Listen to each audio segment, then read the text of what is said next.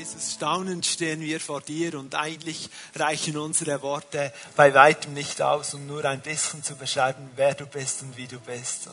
Von Herzen soll es kommen, wir erheben dich. Von Herzen soll es kommen, du bist der Herr, du bist der Friedefürst, du bist der König der Könige. Und wir gehören dir, wir sind deine Gemeinde. Ich bete um Kraft für die Verkündigung jetzt, dass wir dein Wort aufnehmen können und auch, dass es wächst in uns, Frucht bringt in uns. Ich bete auch für die Menschen, die über Livestream zuschauen, auch, dass sie gesegnet werden durch das, dein Wort, Herr. Danke, dass du gegenwärtig bist. Amen. Amen. Ihr dürft gerne Platz nehmen. Worte haben Macht.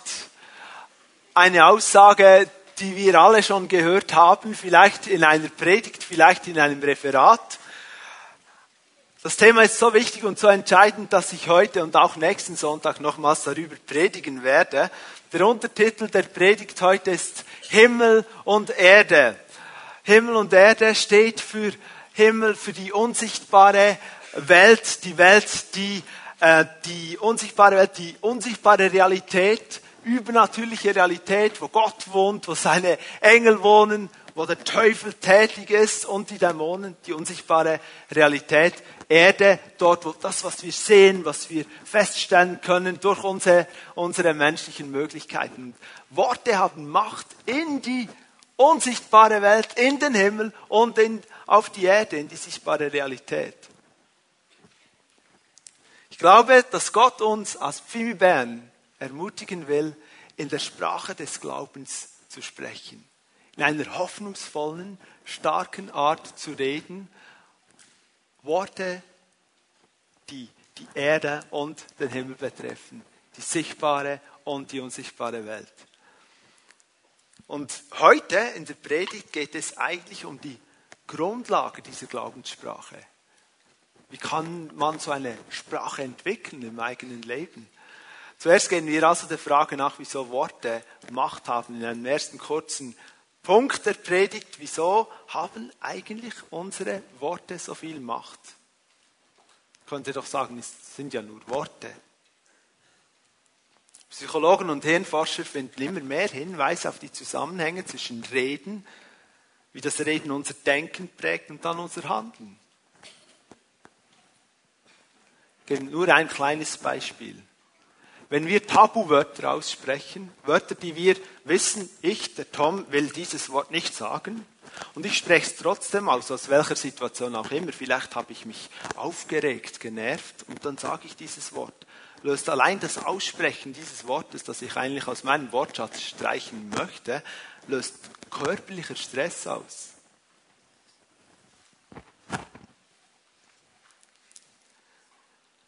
Kann es zusammenfassen, Fluchen stresst. Die Bibel sagt sehr viel über die Kraft der Worte. Sagt, dass aus dem Hören von Gottes Wort Glauben entsteht.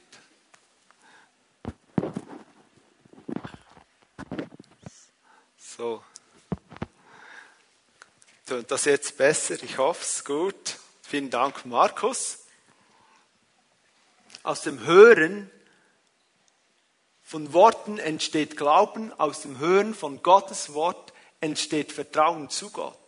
Aus dem Hören von Worten. Das ist stark, eine gute Botschaft. Nur funktioniert das nicht nur im Positiven, das funktioniert eben auch im Negativen. Wenn ein Kind immer hört, du bist zu dick, du bist zu dumm, ein junger Mann hört, du wirst nie eine gute Frau finden. Ein, ein Lehrling hört, du wirst den Berufsabschluss wahrscheinlich nie schaffen. Einer, der sagt, ich möchte mal Bankdirektor werden, wird nur ausgelacht und man sagt, du schaffst wahrscheinlich nicht mal eine höhere Schule. Das kann lebenslang Folgen haben für solche Menschen. Auch im Negativen. Lass, die Bibel, lass uns mal die Bibel aufschlagen in Sprüche 18, Vers 21. Sprüche 18, Vers 21, ein kurzer Vers, Tod und Leben sind in der Gewalt der Zunge und wer sie liebevoll gebraucht, nährt sich von ihrer Frucht. Eine andere Übersetzung sagt, wer gern redet, muss die Folgen tragen, denn die Zunge kann töten oder Leben spenden. Vielleicht denken jetzt einige, die mich ein bisschen besser kennen, ja, der Tom, der hat eine Predigt für sich vorbereitet, weil der spricht doch immer so viel. Das mag sein und ich gebe euch recht, sie ist für mich. Sie ist auch für mich. Und Gott spricht zu uns allen hier jetzt. Aber wir alle reden mehr oder weniger viel. Mach mal den Test und hör dir selber beim Reden zu, was du so sagst, den ganzen Tag lang. Bei der Arbeit, wenn du unter Druck bist, wie sprichst du über deinen Vorgesetzten oder wie sprichst du über deine Mitarbeiter? Oder wenn du nach Hause kommst, wie redest du, wenn, äh, wenn Situationen schwierig sind? Glaub mir, wir können uns fröhlich reden oder auch traurig reden. Das funktioniert. Hören wir uns manchmal selber zu? Unsere Worte beeinflussen das Leben anderer, aber auch unser eigenes Leben. Das sagt hier Sprüche 18, Vers 21. Wir können durch unser Reden entscheidend einen Weg öffnen zum Segen und zum Leben. Das ist eine gute Frucht. Oder wir können Wege einschlagen, die Tod bringen, durchs Reden.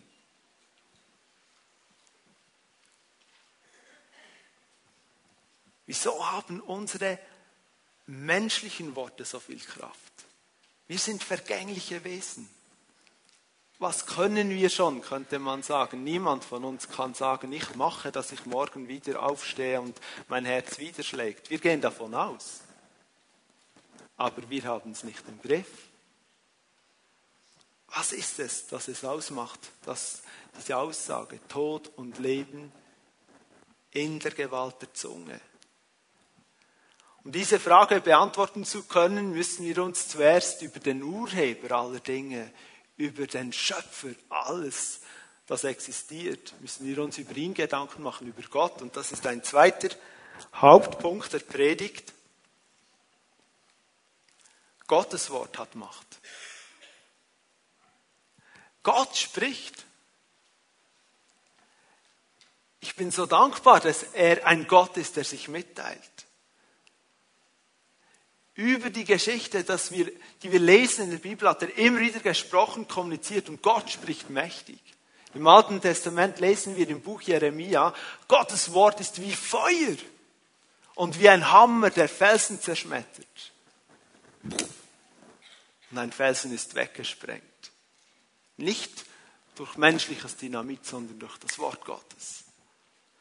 Im Hebräerbrief, im Neuen Testament, Hebräerbrief, Vers Kapitel 4, Vers 12 steht, denn eines müssen wir wissen.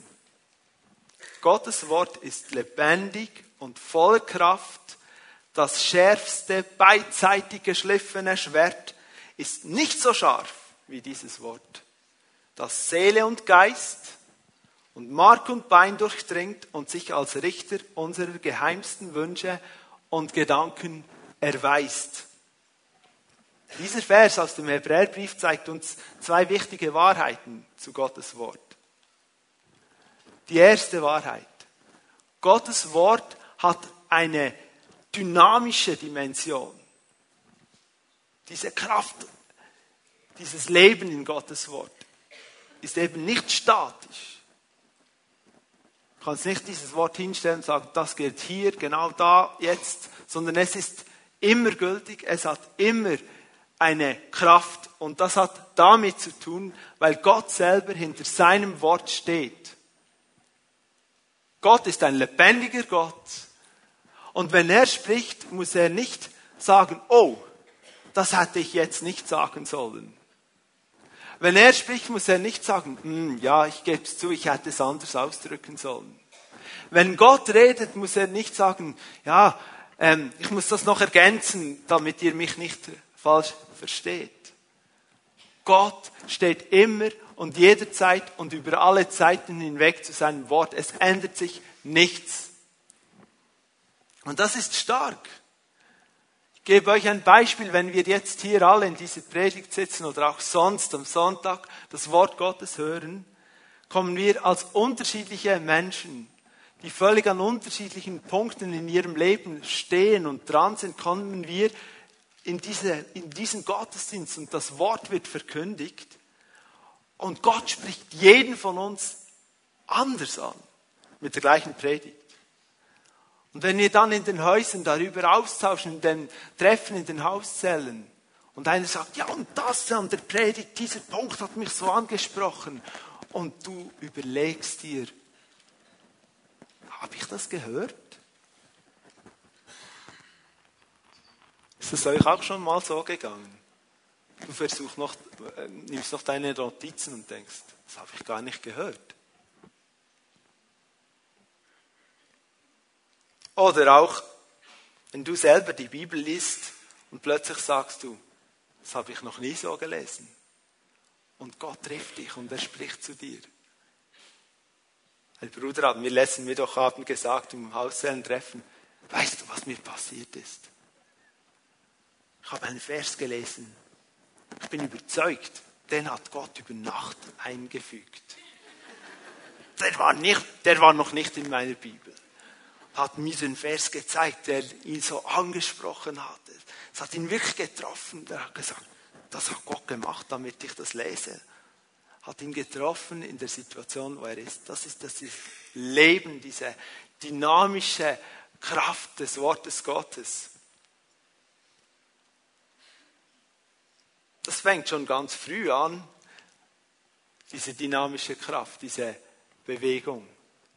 1. Mose 1.1 am Anfang schuf Gott Himmel und Erde.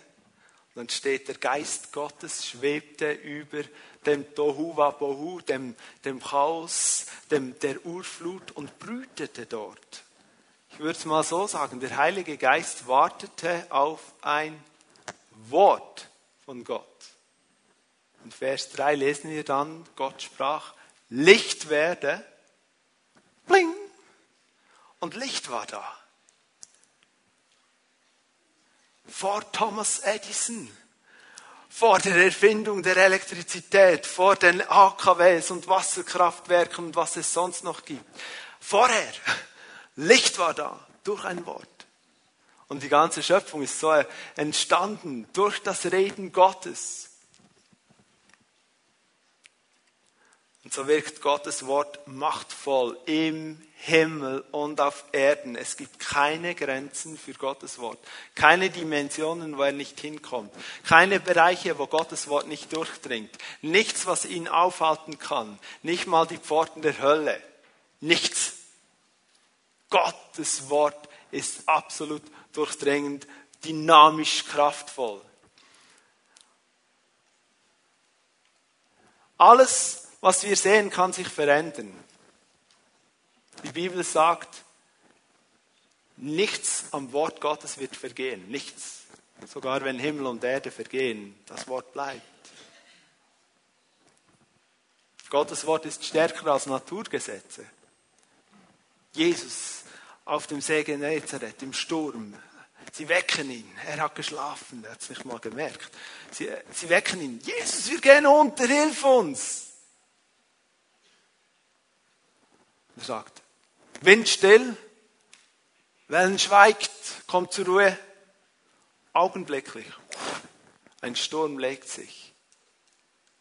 Wie kann das sein? Gottes Wort. Über den Gesetzen der Natur. Jesus heilt körperliche Kranke durch sein Wort. Er sagt, der Aussatzkranken, dem Aussatzkranken Mann, sei rein. Zwei Worte. Sei rein und seine Haut verändert sich, seine Gliedmassen verändern sich und er ist geheilt. Auf ein Wort. Jesus heilt einen Jungen, der von einem stummmachenden Geist geplagt wurde. Jesus tritt dem bösen Geist mit Macht entgegen und schreit ihn an, du stummer und tauber Geist, fahre aus von diesem Jungen und kehre nicht mehr zurück. Wupp der Dämon geht und der Junge steht dann wieder auf und kann reden und hören. Da ist ein geistlicher Vorgang. in den Himmel hinein. Worte, die auf Erden gesprochen wurden durch den Sohn Gottes, gehen durch die Dimensionen hindurch, in die unsichtbare Welt. Der Dämon hört es und versteht es. Hier kommt Wort Gottes. Er kann nicht mehr bleiben und geht. Das ist die Kraft, die Dynamik des Wortes Gottes. Eine zweite wichtige Wahrheit, ausgehend von Hebräer 4, diesen Vers, den wir gelesen haben, 4.12, ist die Offenbarungsdimension des Wortes Gottes. Es ist auch so kraftvoll, weil es nicht nur so einen Sachverhalt vermittelt, sondern es schafft Offenbarung, es schafft, bringt die Wahrheit Gottes hinein. Zum Glück seid ihr noch da. Alles klar, wir fahren weiter durch die Offenbarungsdimension. Die ist so stark, dass es alles durchdringt, was wir sind. Es geht so tief, dass es die geheimsten Wünsche und Gedanken offenbaren kann. Und wir haben geniale Geräte in der Medizin. Können vieles offenbaren. Wir haben geniale Röntgengeräte. Es gibt Geräte, die machen sichtbar, welche Hirnregionen wann bei einem Menschen aktiv werden. Und man beginnt, die Zusammenhänge zu entdecken. Ah, jetzt ist diese Hirnregion aktiv und diese, dann besteht da wohl ein Zusammenhang. Aber glaub mir, das sind noch nicht die geheimsten Wünsche und Gedanken. Wirklich nicht. Es gibt keine Mittel, die das können, außer das Wort Gottes. Wir lesen eine Geschichte, die das gut illustriert in Daniel, im Buch Daniel, in Daniel 2. Daniel ist ein Israeli, ein, ein jüdischer junger Mann mit seinen Freunden und er wurde verschleppt an den Hof des babylonischen Königs Nebukadnezar.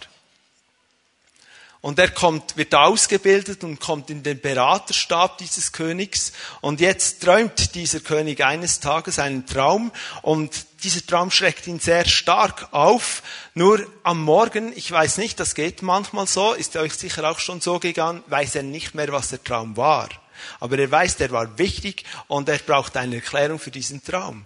Und dann ruft er seinen ganzen Beraterstab zusammen seine Beschwörer, Zauberer, Berater und weisen Männer, unter anderem auch Daniel, und er fragt, so, sagt mir, was der Traum bedeutet.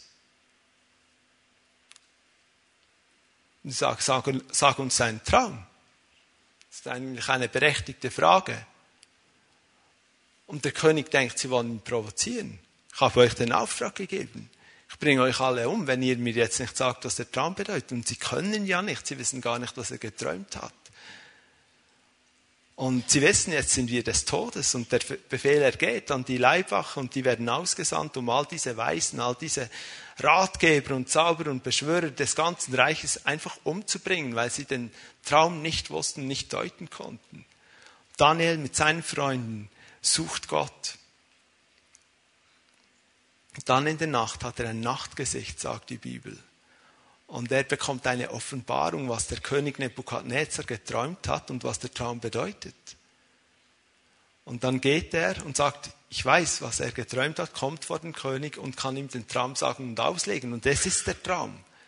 Das ist die Offenbarungsdimension des Wortes Gottes. Es gibt Bereiche in es gibt Situationen und auch Bereiche in unserem persönlichen Leben, die wir gar nicht ausdrücken könnten. Das ist so tief und so verborgen, aber Gottes Wort kommt durch. Gottes Wort kann Licht bringen, Gottes Wort kann Offenbarung bringen und es dient dem Leben, denn die Berater und all diese Leute wurden dann nicht umgebracht. Gott will Leben bringen durch sein Wort. Es gibt eine noch größere und bedeutendere Offenbarung als dieses Beispiel hier aus dem Buch Daniel. Es ist Gottes Offenbarung, die Offenbarung seines Wortes in seinem eigenen Sohn, Jesus Christus. Gott, Gottes Wort ist eine Person. Das klingt vielleicht jetzt komisch, aber wir nehmen das mal so auf. Gottes Wort ist eine Person, es ist Jesus Christus. Lasst uns mal die Bibel aufschlagen in Hebräer 1, die Verse 1 bis 2. Hebräer 1. Ich lese ab Vers 1 bis 2. Viele Male und auf verschiedenste Weise sprach Gott in der Vergangenheit durch die Propheten zu unseren Vorfahren. Jetzt aber, am Ende der Zeit, hat er durch seinen eigenen Sohn zu uns gesprochen. Der Sohn ist der von Gott bestimmte Erbe aller Dinge. Durch ihn hat Gott die ganze Welt erschaffen. Gott hat immer sich mitgeteilt. Er hat zu den Menschen gesprochen. Und dann steht am Ende der Zeit, als Jesus als Mensch auf die Erde kam, hat er durch den Sohn zu uns gesprochen. Das Wort wurde lebendig vor unseren Augen.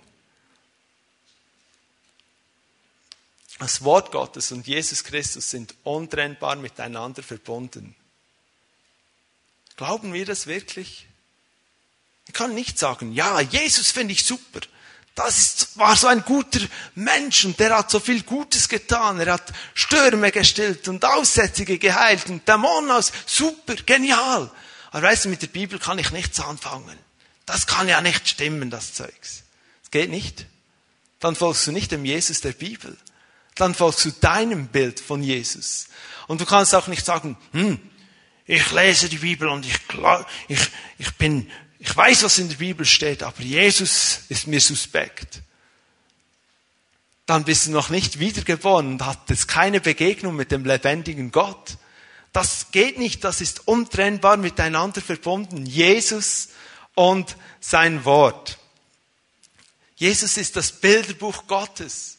Gott wusste, dass wir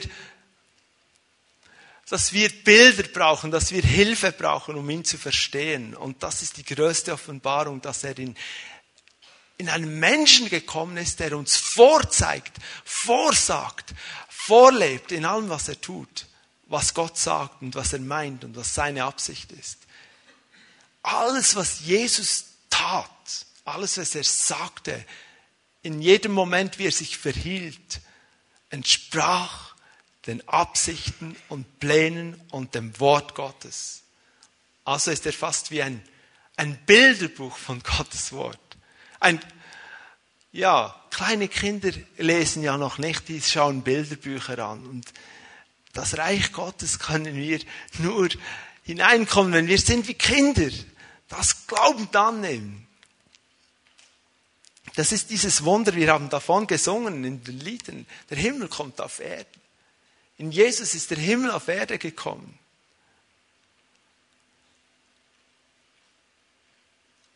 Bevor wir zu einem dritten, letzten Gedanken kommen, gehe ich nochmals auf die Frage ein, die ich gestellt habe. Wie kommt es, dass wir als vergängliche Geschöpfe eine solche Macht mit uns tragen? Wir können reden zum Leben oder zum Tod. Und weil wir jetzt gesehen haben, dass Gott alles geschaffen hat, durch sein Wort auch, ist die Antwort, weil er auch uns geschaffen hat in seinem Bild. Er hat uns ähnlich geschaffen, wie er ist. Und Gott kommuniziert und spricht. Und wir kommunizieren auch und sprechen, eben nicht nur mit Lauten und Gästen.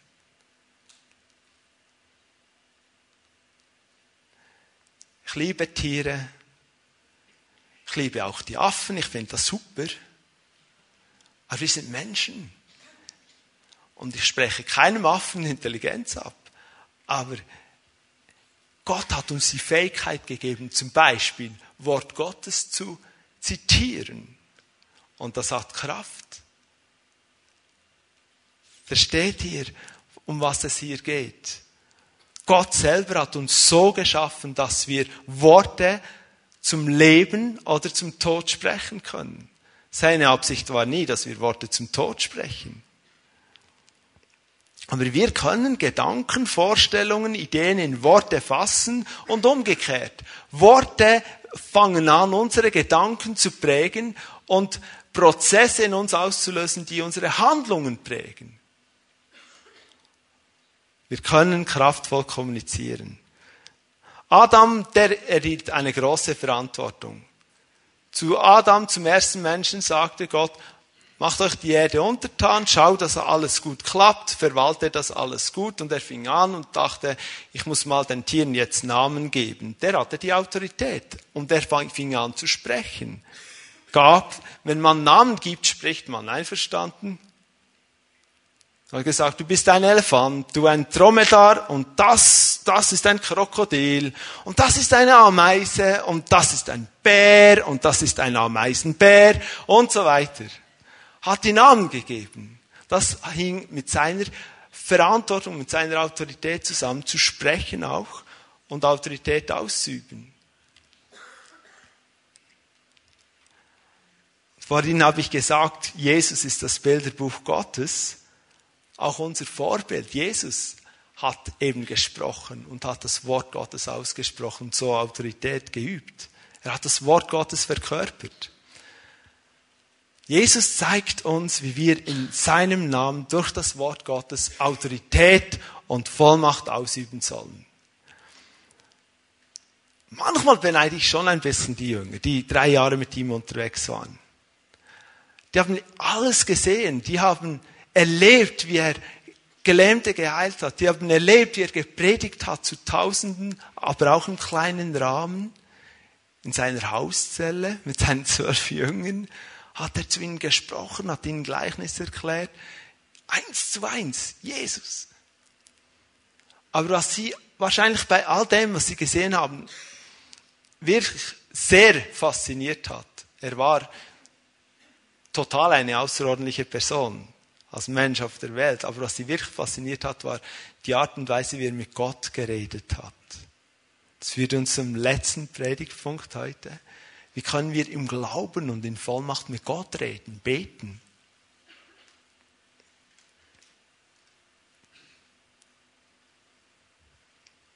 Die Jünger haben ihn gefragt, wie können wir beten?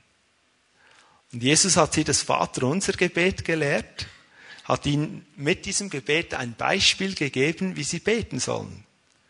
Ich werde in der Predigt jetzt nicht auf dieses ganze Gebet eingehen, nur einen kurzen Abschnitt. Dort beten wir, dein Reich komme, dein Wille geschehe, auf der Erde wie im Himmel. Jesus sagt, betet so, unser Vater, der du bist im Himmel, geheiligt werde dein Name.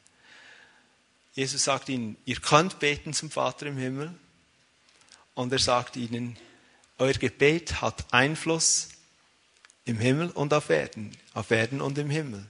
Es durchdringt die Dimensionen. Euer Reden hat Einfluss. Doch wie können wir wirklich in Gebet und Glauben mit Vollmacht beten?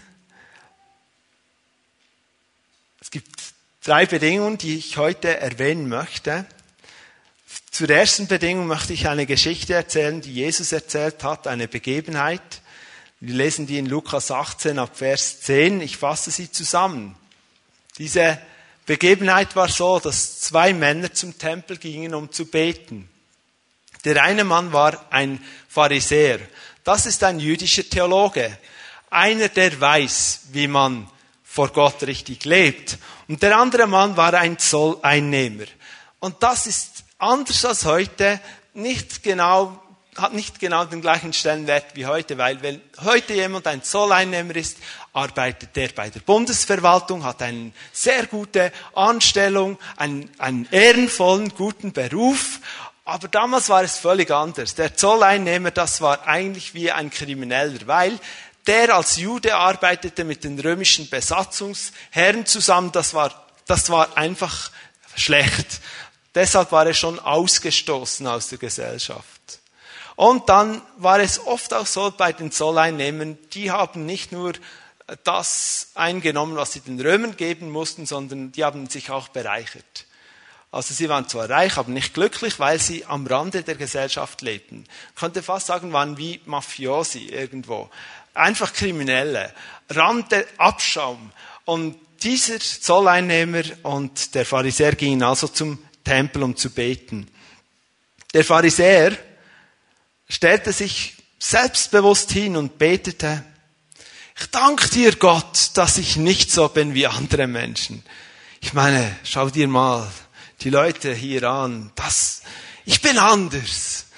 Ich bete viel, ich, ich faste zweimal in der Woche, ich gebe den Zehnten von allem, was ich verdiene, sogar von all meinen Kräutern, die wachsen in meinem Garten. Ich mach's gut. Eigentlich kannst du zufrieden sein mit mir. Etwa so betete er.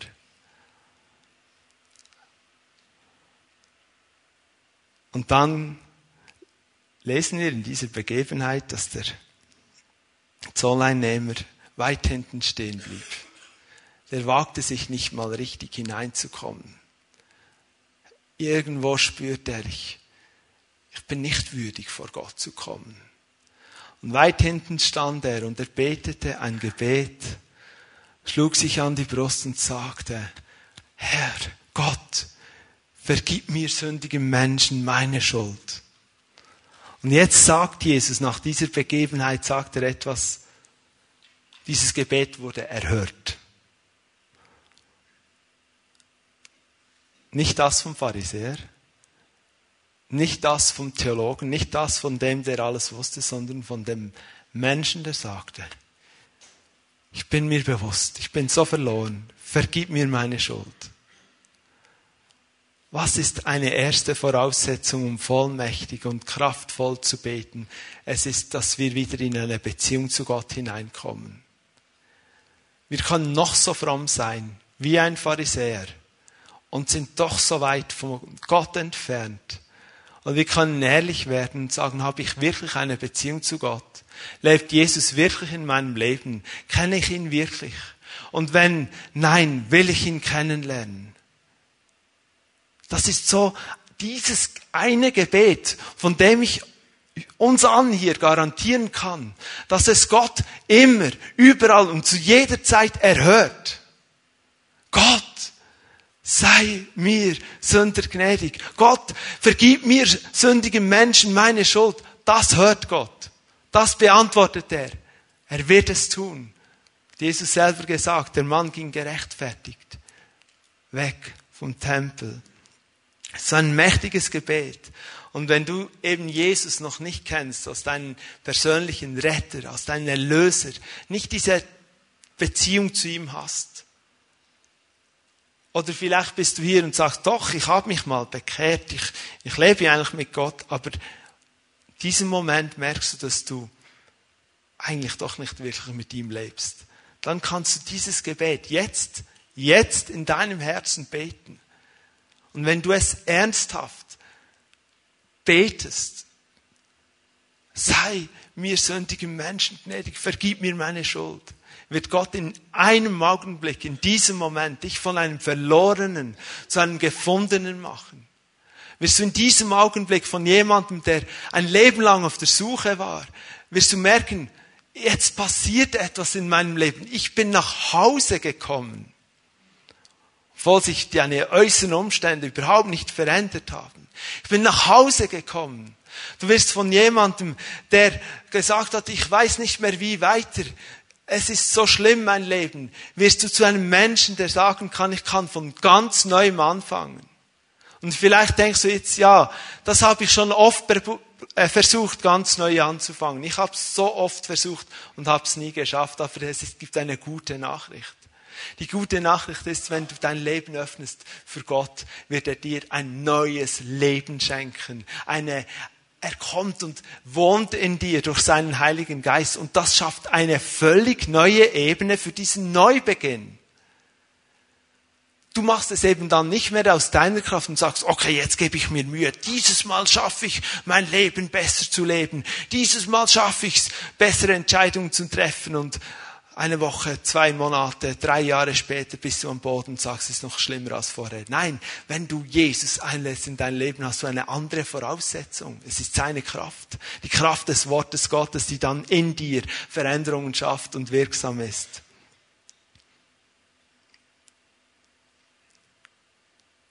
Zögere nicht, dieses Gebet in deinem Herzen zu sprechen, wenn du merkst, ich, ich brauche Jesus. Das ist der erste Schritt um vollmächtig, um mit Glauben und mit Kraft Worte des auszusprechen im Gebet, im Gespräch mit Gott, eine Beziehung mit ihm haben. Eine weitere Voraussetzung oder zwei weitere Voraussetzungen finden wir in Johannes 15, Vers 7. Ich lese das. Johannes 15, Vers 7. Wenn ihr in mir bleibt und meine Worte in euch bleiben, dann bittet um alles, was ihr wollt und es wird euch zuteil werden. Dann bittet um alles, was ihr wollt und es wird euch zuteil werden. Das ist ja genial. Ich kann um alles bitten, das ich will und es, ich werde es erhalten. Steht hier. Super. Herr, du weißt, dieser Audi A8 D5. Herr, wie wäre das? Ich habe Glauben an dieses Wort. Du hast gesagt. Und in der Predigt haben wir es auch gehört. Das Wort Gottes hat Kraft und meine Worte auch. Ich proklamiere jetzt, dass ich den Audi A8 D5 erhalte. Und du machst es über Wochen. Und dann spürst du, wie dein Glaube abnimmt, weil der noch nicht vor der Türe steht. Und dann sagst du, ja, ich, ich habe auch mal was gelesen von Glauben. Ich glaube wahrscheinlich zu wenig. Und dann strengst du dich an. Und er kommt immer noch nicht. Dann beginnst du zu zweifeln an Gott und sagst, ja, aber Gott, stimmt eben doch nicht ganz dein Wort, hä? Ist mir bewusst, dass ihr nicht so die Bibel lest und auch nicht so mit Bibelstellen umgeht. Ich habe schon im ersten Gottesdienst gesagt, ich bin mir nicht mal mehr ganz sicher, wieso, dass ich das in die Predigt eingebaut habe. Ich möchte einfach darauf hinweisen, dass die Verheißungen Gottes an Bedingungen geknüpft sind, fast immer. Und wenn ihr diesen Vers, nur den Vers, ich empfehle euch zu Hause das ganze Kapitel 15 zu lesen. Johannes 15, ein genial starkes Kapitel. Lesen wir nur den Vers richtig. Dort steht, wenn ihr in mir bleibt und meine Worte in euch bleiben, dann bittet um alles, was ihr wollt, und es wird euch zuteil werden. Dieses kleine Wörtlein wenn ist sehr entscheidend hier, wenn wir in Glauben und kraftvoll beten wollen. Da ist eine Bedingung mit wenn. Und die Bedingung ist, in Jesus, in ihm bleiben und seine Worte in uns bleiben. Also zwei weitere Voraussetzungen. Die erste war Umkehr zu Gott, Beziehung zu ihm. Die zweite ist in ihm bleiben und seine Worte in uns bleiben ist dann die dritte. Was heißt das Verbundenheit mit Jesus? In ihm bleiben, mit ihm sein. Es gibt dann auch noch diese Bibelstellen, die sagen, alles, was ihr bitten werdet in meinem Namen, und dann fangen wir an. Herr, Audi 8, F5, in Jesu Namen. Und wir denken, jetzt klappt's. Das ist es eben nicht. Eben nicht. Es geht um eine Beziehung. Es geht um Vertrauen. Es geht darum, dass wir diesen Jesus kennenlernen. Es geht darum, dass wir ihm auch so begegnen, wie er ist. Er ist der König der Könige. Er ist unser Erlöser. Er ist derjenige, der uns vergibt. Er ist derjenige, der uns heilen, wiederherstellen und all das möchte. Aber er ist auch König. Er ist auch Herr. Und nur so können wir ihm in rechter Weise begegnen, wenn wir sagen, du bist mein Boss. Du bist mein Herr. Du bist mein König. Kraftvolles Gebet ist also nicht von einer Methode abhängig, sondern von einer Person. In ihm bleiben. Und so ist diese dritte Voraussetzung eigentlich ja logisch, auch seine Worte in uns bleiben, weil das Wort Gottes und Jesus als Person untrennbar miteinander verbunden ist. Das haben wir schon gesehen in der Predigt. Das Wort Gottes in uns Jesus ist das lebendige Wort Gottes und wenn wir das Wort Gottes lesen, studieren, uns dem Wort Gottes aussetzen, lernen wir Jesus kennen. Und durch das Wort Gottes können wir in unserer Beziehung zu Gott wachsen. Und durch das Wort Gottes werden wir immer mehr auch umgestaltet in das, was er ist. Durch das Wort Gottes werden unsere Sinne geschärft, um zu verstehen, was er eigentlich will. Und je mehr wir uns dem Wort Gottes auch aussetzen, werden wir merken, dass wir wollen, was er will. Und damit macht es Sinn. Dann werden wir beten, was wir wollen, weil wir wollen, was er will. Aber die Bedingung ist, er in uns, wir in ihm, sein Wort in uns, verbunden mit ihm und dann spüren wir relativ schnell, okay, er, habe ich es richtig verstanden, der Audi 8 ist jetzt im Moment noch gerade nicht dran. Mhm. Okay.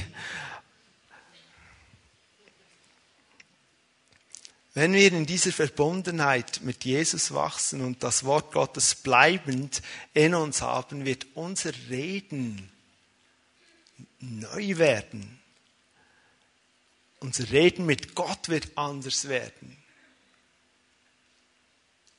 Du wirst nicht mehr schockiert sein, wenn Menschen sagen, oh wow, wir haben so, wir waren so ermutigt, wir haben eine Stunde zusammen gebetet und denkst, was sind das für crazy Typen, die eine Stunde beten? Mir fallen schon keine Worte mehr ein nach fünf Minuten. Und jetzt kommt eine gute Nachricht, du kannst auch mal einen Psalm beten. Das ist auch Gebet und das hat Kraft, weil es Wort Gottes ist und du wirst auferbaut durch das Beten eines Psalmes.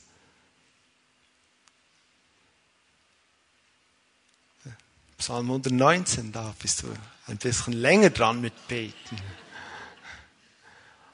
Aber ich, ich garantiere dir das, wenn du das ernsthaft meinst, in deinem Zimmer auf und ab gehst und beginnst, diese Zeilen des Psalmes ist übrigens ein Psalm des, Wort Gottes, des Wortes Gottes, beginnst zu lesen. Wahrscheinlich wird es keine fünf Minuten dauern und du, du merkst, da passiert etwas, da kommt Kraft. Ich, ich bin innerlich aufgebaut. Ich, ich bin erfrischt und du, und du betest so weiter, du liest das weiter und spürst, wie, wie Gott da ist. Unser Reden mit Gott und zu Gott wird mehr von Glauben und Vollmacht geprägt sein, wenn wir im Wort und in Jesus sind und bleiben. Je mehr Jesus in uns ist, desto mehr Jesus wird rauskommen auch in schwierigen Situationen. Ich wurde erinnert bei der Vorbereitung an eine Situation als Familie. Als unser Junge noch, unser Sohn noch ganz klein war, hat er mal einen allergischen Schock und der war so schlimm, dass das ganz schnell ging. Er hat irgendwas gegessen, das er nicht essen sollte und innerhalb als wir es bemerkten, in der Sekunden eigentlich ist sein Hals zugeschwollen. Alles schwillte an, so dass er keine Luft mehr kriegte. Und die Tabletten, die wir normalerweise verabreichen gegen die Allergie, konnte er auch gar nicht mehr schlucken.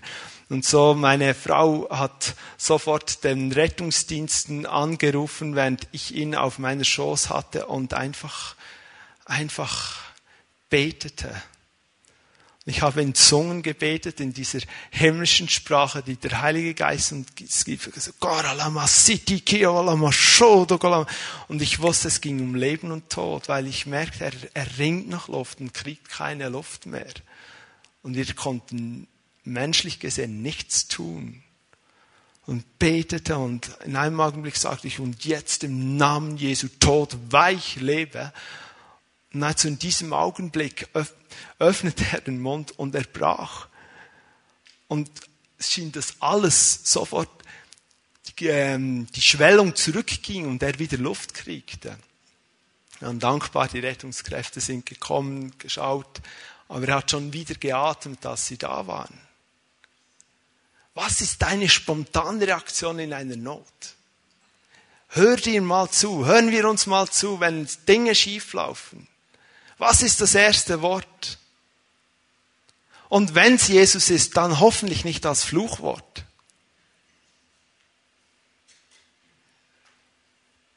sondern als Gebet. Worte haben Kraft. Und Gott hat uns dazu bestimmt, dass wir seine Worte sprechen.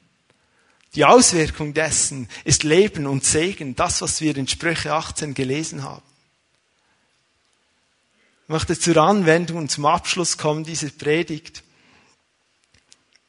Wie können wir wachsen in Gottes Wort? Wie kann das stärker werden in uns?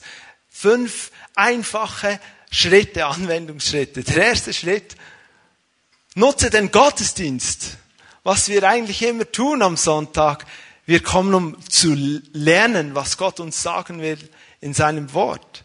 Und wir können das so oder so tun. Wir kommen hin und denken, ja, ja, man macht das so als Christ. Oder wir kommen hin und sagen, Gott, was willst du mir heute sagen?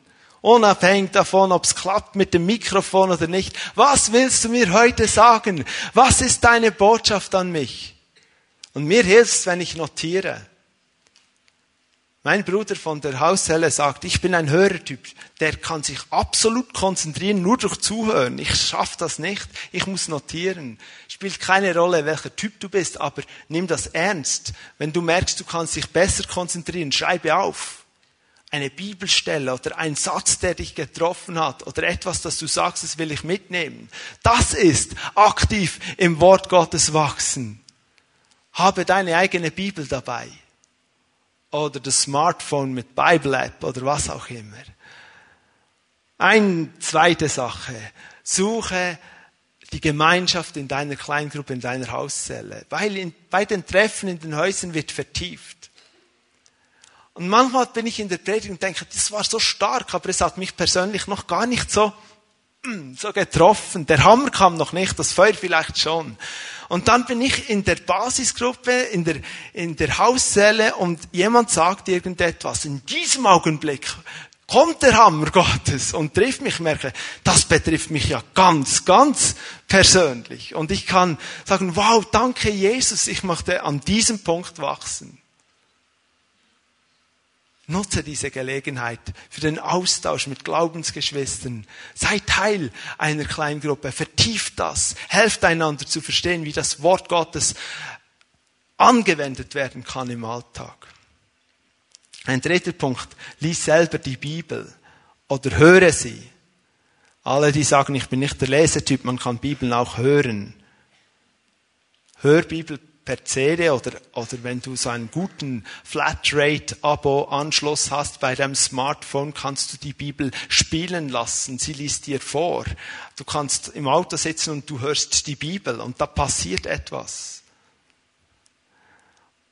Und vielleicht hilft es dir auch zu Hause in deine Bibel oder auf ein Notizbuch Notizen zu machen und sagen, 24.09.2017. Gott hat mich durch diesen Vers angesprochen. Da will ich wachsen. Später blätterst du durch dein Notizbuch und siehst, wow, Gott hat gesprochen. Das hat mir geholfen. Da kam eine schwierige Zeit. Gott hat gesprochen. Wow, so stark. Oder er fordert dich heraus und du sagst, ja genau, da bin ich immer noch dran. Gott redet zu mir. Lies deine Bibel oder höre sie. Entwicklungspfad habe ich mir noch notiert als vierter Schritt.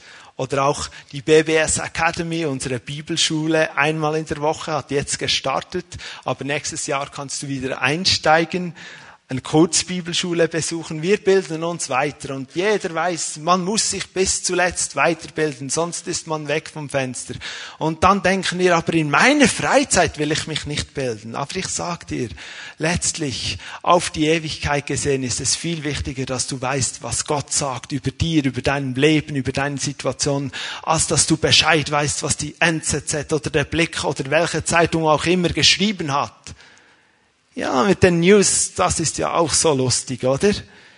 Da gibt's die Online-News und diese äh, News, die sind schon recht aktuell, die Online-Zeitungen, aber die Aktualität, die vergeht so schnell, so schnell, dass sie dann noch den News-Ticker einführen mussten. Habt ihr das schon gesehen? Online kann man die Zeitung lesen, SRF News, aber da haben sie dann noch den News-Ticker. Das ist noch neuer, noch eine neuere Neuigkeit. Nach fünf Minuten ist es schon wieder alt. Anders ist das Wort Gottes, wenn du weißt, was Gott gesprochen hast und du weißt, es gilt heute noch. Er ist derselbe gestern, heute und in alle Ewigkeit und dieses Wort, das er gesprochen hat, gilt mir. Ich kann es in Anspruch nehmen. Das wird dich stärken durch all deine anderen Ausbildungen hindurch. Bilde dich im Wort Gottes. Werde stark im Wort Gottes. Und wenn du den Entwicklungspfad schon durchgearbeitet hast, dann, lieber Mann, liebe Frau, rufe ich dir zu, suche dir ein, einen Mann, eine Frau, die jung ist im Glauben und sagt, darf ich in dein Leben investieren? Ich würde gerne mit dir im Entwicklungspfad unterwegs sein und wenn du nicht weißt, von was ich spreche, dann frage deinen Leiter der Region, einer unserer Pastoren und wir werden es dir gerne erklären. Ein fünfter Punkt. ist die Beziehung mit Gott im Gebet. Jetzt bist du voll von Wort Gottes und du kannst beginnen, zu Gott zu sprechen, gemäß seinem Wort und im Gebet über Situationen und über Menschen zu sprechen, gemäß seinem Wort, weil er dir Autorität gegeben hat, das Wort Gottes auszusprechen. Schwierige Situation und du hast keine Ahnung, wie lösen. Es gibt diese Geheimwaffe. Es gab mal ein Lied einer christlichen Rockband. I've got a secret weapon. I pray for you. Ich habe eine Geheimwaffe. Ich bete für dich. Und du betest und du betest. Du merkst, dass dein Herz verändert wird und vielleicht die Situation sich zu ändern beginnt und du staunst. Du hast noch nicht mal gesprochen. Du hast im Gebet gesprochen. In der unsichtbaren Welt hineingesprochen, dass Segen kommt, dass die Absichten Gottes zum Ziel kommen. Du hast Autorität genommen.